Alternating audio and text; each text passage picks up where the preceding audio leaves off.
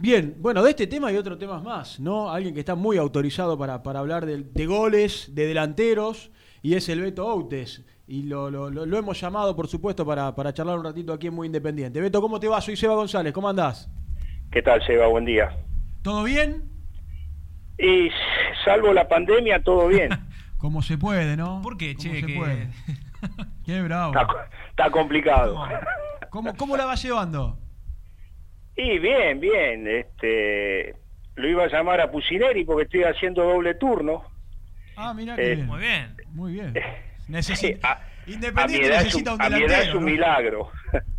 Beto, con, con la, con los bolonques que hay en Independiente, con el tema del delantero, y ya que, a ver, se va Leandro Fernández, no se sabe si va Silvio Romero, yo no te, desca- no te descarto. Pará, y está haciendo doble turno. Para- por lo menos para arrancar la pretemporada, que te vea. a mi ritmo, eh, a mi ritmo. Sí, claro. Eh, necesitamos. Mirá, yo dije varias veces en estos días: Independiente tiene problemas. Área propia y también el área rival para buscar cabezazo, potencia. Va bárbaro hoy, ¿eh? Y la verdad que sí, se extraña todo eso. Pero no, bien, bien. es- por suerte tengo las comodidades como para, como para permitirme lo que hoy son lujos, ¿no? Tener un espacio, tener un jardín, tener donde, lugar donde, donde hacer actividad física para, primero para cortar el día y después para que te haga bien a la cabeza y al físico. Sí, ahora, Beto, el otro día hablaba Pusineri eh, en Independiente de América y sobre el seguimiento de los jugadores, él remarcaba esto que, que estás diciendo vos, que no es menor. Por ejemplo, decía, Roa se entrena en un balcón de departamento Claro. y no es lo mismo que el que tiene la suerte de vivir en una casa, tener un jardín y por lo menos eh, hacer otro tipo de, de actividad con un poco, con Claro. un poco más de espacio. Eh, y después lo otro que te iba a preguntar, así, con esto de la broma que hacías y demás, si estás viendo mucho fútbol, de lo que ya se ha reanudado, yo por lo menos eh, me, me parece a mí como que se juega a otro ritmo en todas las ligas, como que se notó mucho el, el- el parate y que pareciera como que están con, con el freno de mano un poco lo- los jugadores a, a nivel, de- digo, no, no mundial, pero sí de las ligas que se reanudaron. Sí, sí, he visto, sí. eh, yo creo que hay excepciones, ¿no? La alemana la veo con, con buen ritmo. Mm. Este, eh, fíjate que, no sé, es como que están sacando las ganas acumuladas de, de tanto parate y juegan con ganas y, y le meten ritmo. La verdad que me gustó. El, el- el fútbol alemán sí, los demás sí, se les nota que están como, como con el freno de mano medio puesto, o sea, aseguran los pases. eh, les está costando un poquito más entrar en ritmo, pero bueno, es lógico, es totalmente Sí. lógico.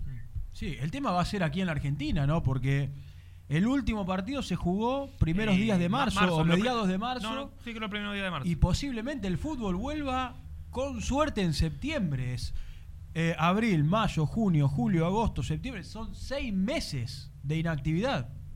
No, yo la verdad que esto esto es histórico, o sea, nunca, nunca, nunca en la historia del fútbol se tuvo tanto tiempo parado, no, no, son, son concentraciones un poco largas. Sí. La verdad que es increíble, no, no, no me entra en la cabeza. Yo creo que, la verdad creo que deben estar entrenando los jugadores, no, una vez que liberaron y flexibilizaron un poco, me parece que nadie dice nada, pero evidentemente deben estar saliendo a entrenar, porque es una cosa que el físico, fíjate que yo a la edad que tengo, eh, el físico me sigue pidiendo y, ya no soy profesional. Este, me imagino no sé, veo todo muy pasivo, la verdad no, no, no le encuentro razón ni motivo para estar así. Me parece una locura total. Sí, sí, coincido, coincido. El tema es eh, cómo volver. Nosotros decíamos la semana pasada, y esto es mi punto de vista, y quizás te meto en un aprieto, que al menos volver a entrenar, buscar la forma, los protocolos, algo que se está analizando, pero al menos volver a entrenar para que el jugador empiece a moverse. Sí, lo, lo que pasa es que también un poco lo que, que decía Beto, toda esta situación termina haciendo que muchos eh, lo hagan, si quieren, entre comillas, il- ilegalmente. Y en definitiva, ahí está la, la- la desventaja de la que Mm. tanto hablan lo- Sí. los dirigentes del fútbol argentino.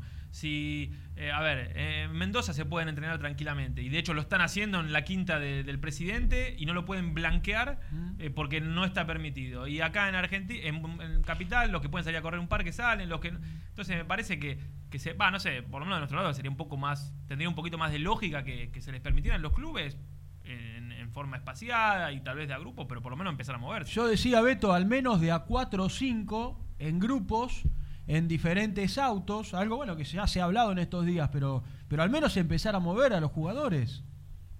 Sí, mira, yo te hablo, yo hablo siempre, siempre que, digo cosas lo hago con fundamento y, en base a mi experiencia personal vivida. Mm. Este, por ejemplo, para que ustedes tengan una idea, cuando yo estaba de vacaciones, ya sea en Argentina, en México, que yo no paraba de entrenar en las vacaciones. Eh, ¿Por qué? Porque uno es profesional y uno sabe que la utilidad número uno es tu físico. Tu físico es lo que te va a permitir desarrollar tu profesión y tener los éxitos que uno busca. Si vos no cuidas eso, estás, estás mal, estás, estás equivocado. Este, te digo, por eso te digo, para mí es impensado, o sea, no, no, no, no encuentro una razón para que el, el jugador profesional de fútbol que vive de eso y que cobra un salario esté parado sin hacer, sin, yo te lo digo, no tengo duda de que deben estar entrenando, no tengo como sea y donde sea, pero es una locura, o sea, está bien, es una pandemia, todo lo que vos quieras, pero no hay riesgo, o sea, entrenar en un club y eso de la ventaja es una pavada. Sí, yo coincido. ¿Sabes qué? Son excusas que ponen para, no sé cuál es el motivo por el que está todo parado. La verdad que no lo sé, porque hay que estar metido adentro. Yo ya no estoy, en este no es mi negocio y, y no me preocupa. Pero yo te puedo asegurar que si en mi época pasaba esto, mm. en nuestra época, nosotros no estábamos tanto tiempo parados. Y eso te lo firmo y te lo garantizo. Sí, sí, yo, yo coincido, porque además eh, algunos países de, Sudamérica, o muchos países de Sudamérica, ya empezaron a entrenar. Y pensemos en la posibilidad de la vuelta a las copas, septiembre, octubre, la diferencia que va a haber entre, por ejemplo, los equipos de la Argentina y el resto. Bueno, pero por eso habla Gallardo, vos tenés que Gallardo, Gallardo es un tipo muy inteligente y él sabe que la Conmebol eh, eh, temprano o tarde va a terminar la copa, las copas. Yo estoy trabajando con Conmebol como comentarista y yo sé que Conmebol va a terminar, ya sea en, en, septiembre, octubre, pero bueno, va a terminar las copas porque es lo que corresponde. Fíjate que les está dando ayuda económica, tiene un protocolo para los viajes, o sea, está trabajando como para terminar. Y Argentina está dando ventaja, con la, la verdad, la poca cantidad de contagios comparado con Brasil, Chile, Perú, y todos están moviéndose y, por lo menos teniendo eh, un horizonte, o sea, una fecha tentativa. Acá no sé qué pasa, la verdad, no entiendo. Sí, eh, coincidimos en este caso y la verdad es que lo venimos charlando todos los días, pero, pero evidentemente, como, como vos decís, algo más tiene que haber que hace que que no, no den el puntapié inicial o, no lo quieran eh, dar, pero mientras tanto, y uno hasta lo conoce por los casos, eh, lo que vos decías, muchos se terminan entrenando en otro lugar y en definitiva no lo blanquean, pero lo, siguen haciendo. Peto, ¿y cómo estás viendo la, un poco la, actualidad del rojo? Nosotros charlando, la verdad que tenemos días llenos de, problemas, días un poquito más tranquilos. Eh, hace algunas semanas charlábamos del conflicto de los jugadores, después de la solución, ahora aparece lo de Gonzalo Verón. En el medio nos imaginamos, pobre a Pusineri, tratando de, imaginarse en la cabeza con qué plantel va a contar cuando se reanude todo. ¿Vos cómo lo estás viendo un poquito de, afuera? Y lo veo como el país, ¿no? Te agarran un momento malo, este, de, varios tipos de problemas, te agarra la pandemia en el casi casi en el peor momento, con resultados malos, el equipo no aparece, un cambio en medio de una transición con Pusineri, con Burruchaga, eh, la verdad que lo agarran un momento no bueno. Eh, te vuelvo a repetir, hay que estar dentro como para dar una opinión más, más, más certera, pero me imagino que ustedes al no ver fútbol deben, deben, deben estar más actualizados que yo con lo que, lo, que pasa en el club. Sí. Pero es un momento muy muy muy difícil muy muy difícil. Lo veo lo veo muy complicado y, van a tener que ser muy inteligentes. Aparte la incertidumbre viste lo que lo que más te preocupa porque o sea la general y la y, y la del club o sea no es, es, un momento muy complicado y hay que ser muy inteligente y hay que tomar decisiones, después no lamentarse, ¿no? O sea, tener un, un proyecto claro y desarrollarlo, no, no va a ser fácil. Eh, en esto del proyecto, me imagino tu respuesta, pero digo, ¿estás de acuerdo un poco con, con la llegada de, de, Burruchaga? No sé si tanto en, el nombre, también te lo pregunto, pero sí de la, de la necesidad que tenía Independiente de, de contar con un manager. Sí, sin duda, sin duda eh, es una decisión. Eh, hoy en día el fútbol ya hace años que el manager es, una figura muy importante y obviamente tiene que ser un referente del club que se siente identificado, que ya que tenga pertenencia, que sepa lo que es la importancia que es Independiente a nivel a nivel país, a nivel mundial. Eh, eh, me parece bárbaro. Ahora, bueno, cada uno después, cada uno, esto como todo, tenés que tener resultados, sea Burruchaga, sea Bertoni, Bocini, el que sea, tenés que tener resultados. Si vos no sos capaz y no haces bien tu trabajo, por más que sea referente, no, te va a ir bien. Ojalá para bien de Independiente. Yo siempre, imagínate que los que vivimos con esa camiseta y hemos logrado títulos y, vivido una época gloriosa, no nos gusta que, que al que asuma le vaya bien, evidentemente. Siempre lo primero es el rojo, después las personas pasan. Mm. Eh, Beto, hablábamos hace un rato aquí con Nico eh, acerca del futuro del plantel de Independiente, de algunas salidas que se van a dar, indudablemente, el tema del arquero, una posible venta del 2, la salida de Gastón Silva, y yo decía que alguien, sin dudas, autorizado para hablar de, Silvio Romero, del 9, de los goles, tal vez de las decisiones que se tomen, sin duda sos vos. ¿Qué opinás acerca de una, de, una posible salida del 9? Y mira, aparentemente, aparte de lo futbolístico, ¿no? Se ve que hay, eh, por el tema contractual y las deudas, que, es normal en un plantel que haya este tipo de, discusiones, de, peleas entre los dirigentes y los jugadores, y obviamente el capitán, yo fui cuatro años capitán del Rojo y, siempre, o sea, era la cara visible, ¿no?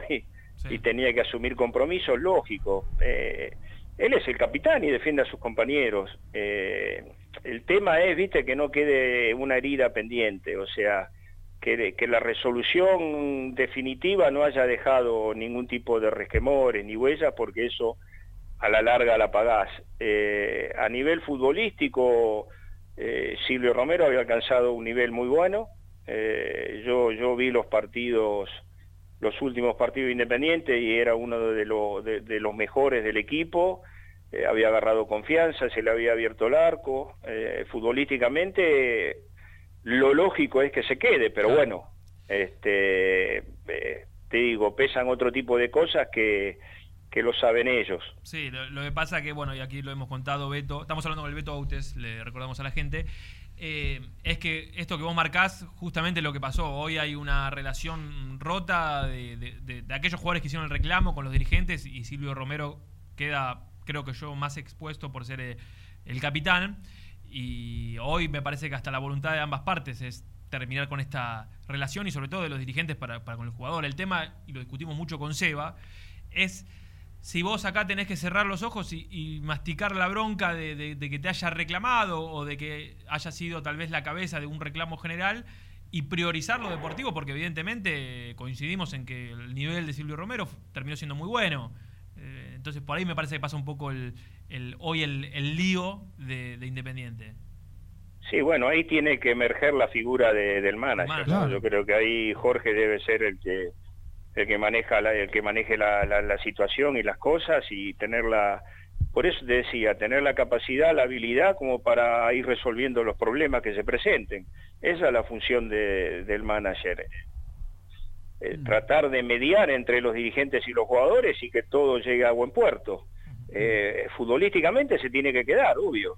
Aparte venimos de, un, de una mala decisión dejando ir a Gigliotti.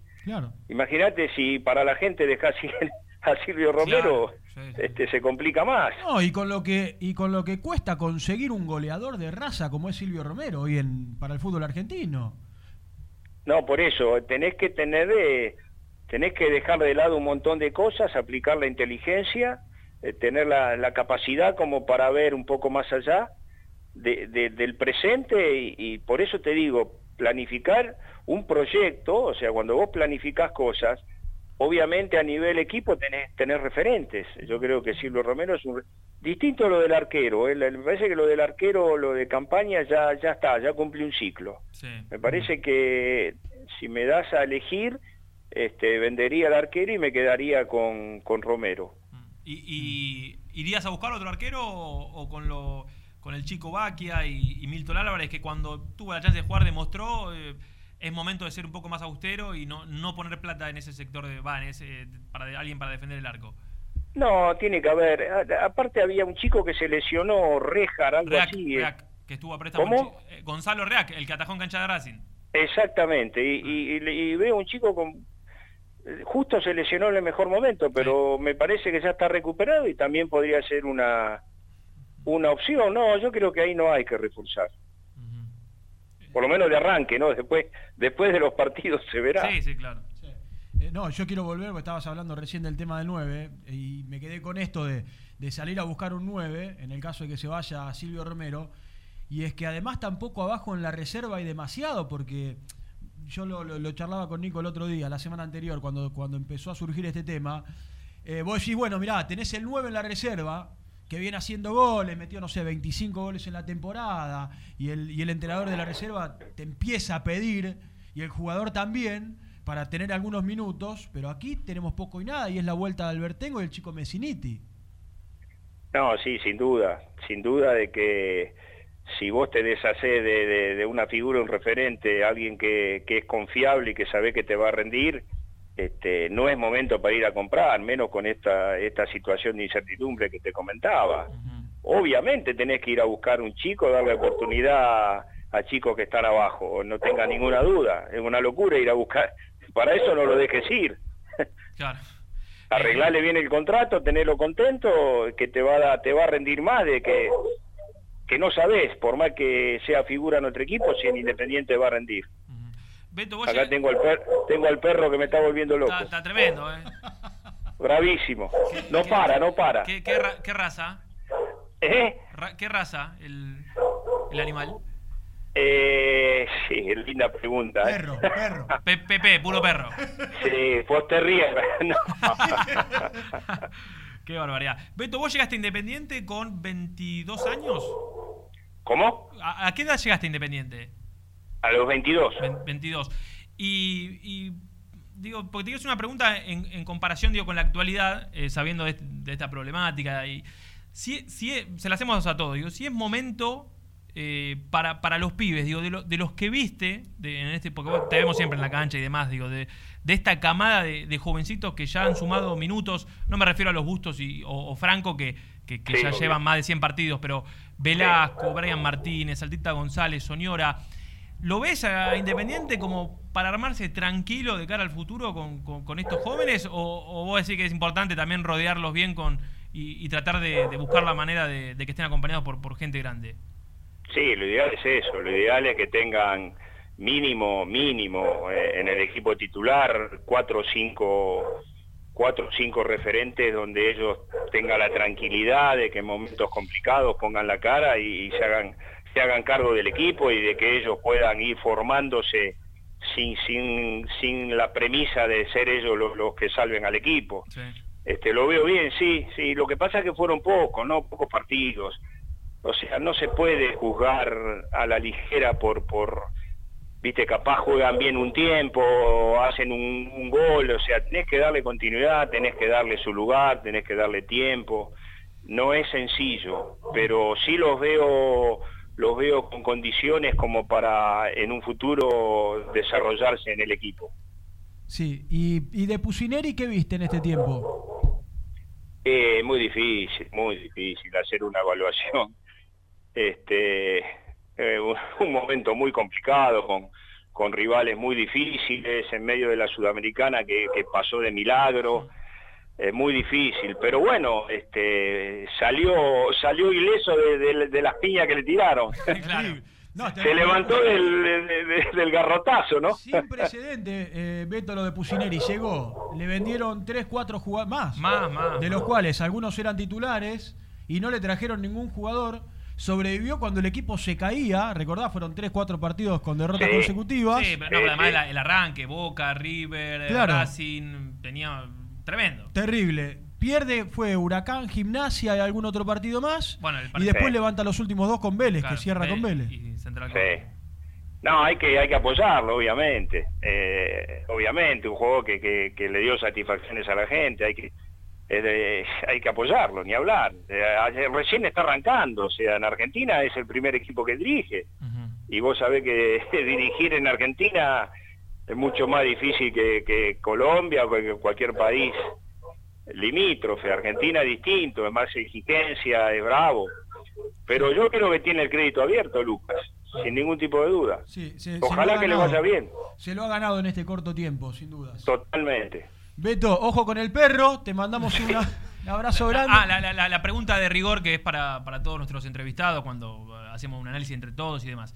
El Beto Outes en esta cuarentena se especializó en qué disciplina que tal vez antes no, no se daba mucha maña o no le dedicaba tanto tiempo. Es buena pregunta. No, yo soy jardinero. Cuando te digo que tengo espacio, tengo jardín grande. Pero siempre Y las hojas, las hojas en otoño me están volviendo loco. Beto, gracias por el tiempo y la buena banda de siempre. No, a ustedes les mando un abrazo y suerte con el programa. Dale, abrazo grande. Bueno, el Beto